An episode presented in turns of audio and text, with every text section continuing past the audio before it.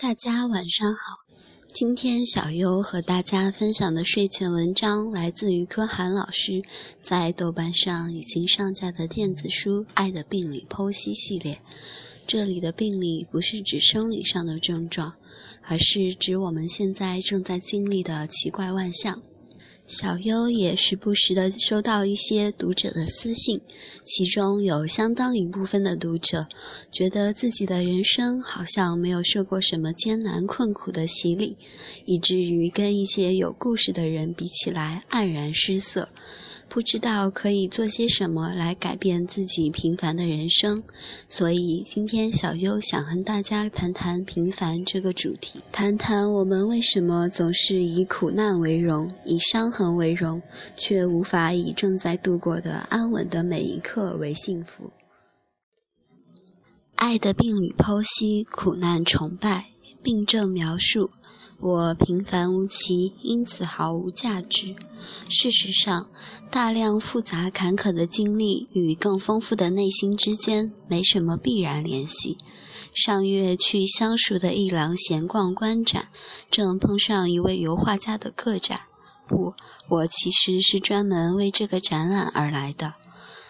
一廊的展览预告上，这位油画家的名字早就吸引了我。他有一个充满童趣的别致叠音名字，听起来就像某位日本艺术潮流家为自己的小丑玩偶会起的名字。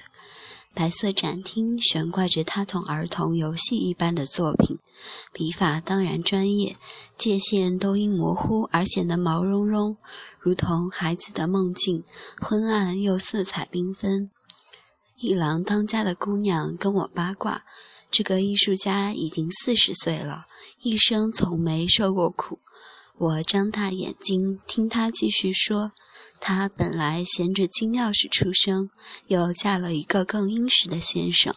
他永远很快乐，从来不知道痛苦是什么。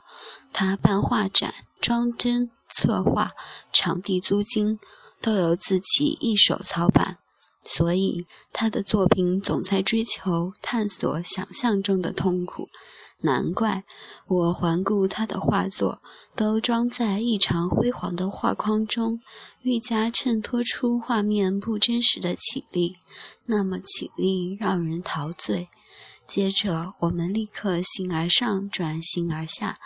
靠在一起，大家感慨起钱的好处、快乐的好处。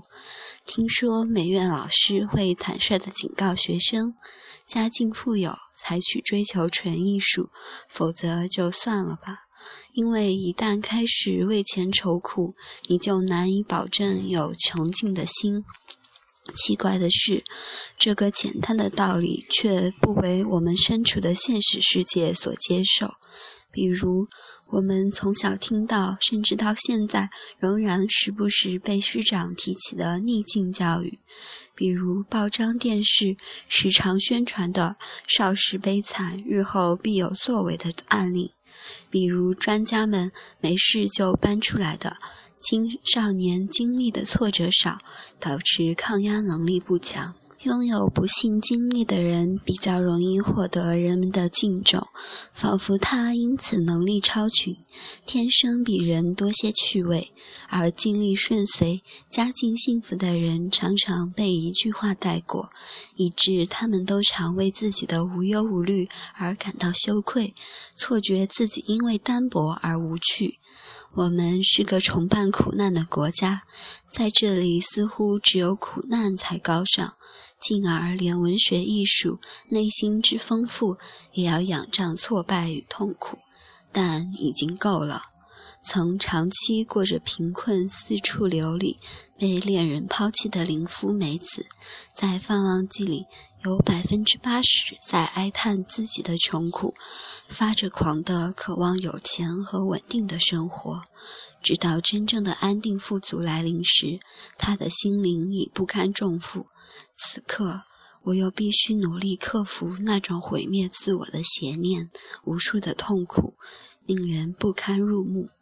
我固然喜欢一生拮据的卡佛在完成工作后稀少的个人时间里写出来的精炼短篇，但最滋养心灵的，依然是小小的乡村兽医吉米·哈利平凡而温柔的万物系列。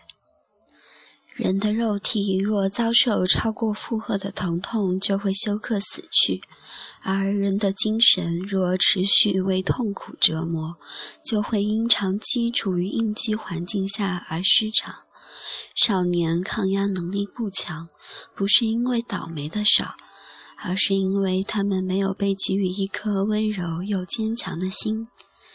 锦衣玉食，温室中的花朵，只是安慰受苦者的谎言。苦难最终会让心灵越来越粗粝苍白。它绝不是一则印在报纸或付诸新闻的动人励志故事，根本不该把它描绘得有多美丽，令人人都恨不得把它当成荣誉加冕于自己。若不幸遭遇罹难，当然穿过它，努力靠近光明是唯一选择；而如果恰好身处幸福之中，记住，这本身已是无上的完满啊！今晚的文章就到此结束了，但是我们千千万万的平凡的故事还在叙述着，我们做着看似平凡的事情，难道它们就没有意义吗？但愿你也能在每一刻琐碎而幸福的时光里品尝出滋味。晚安。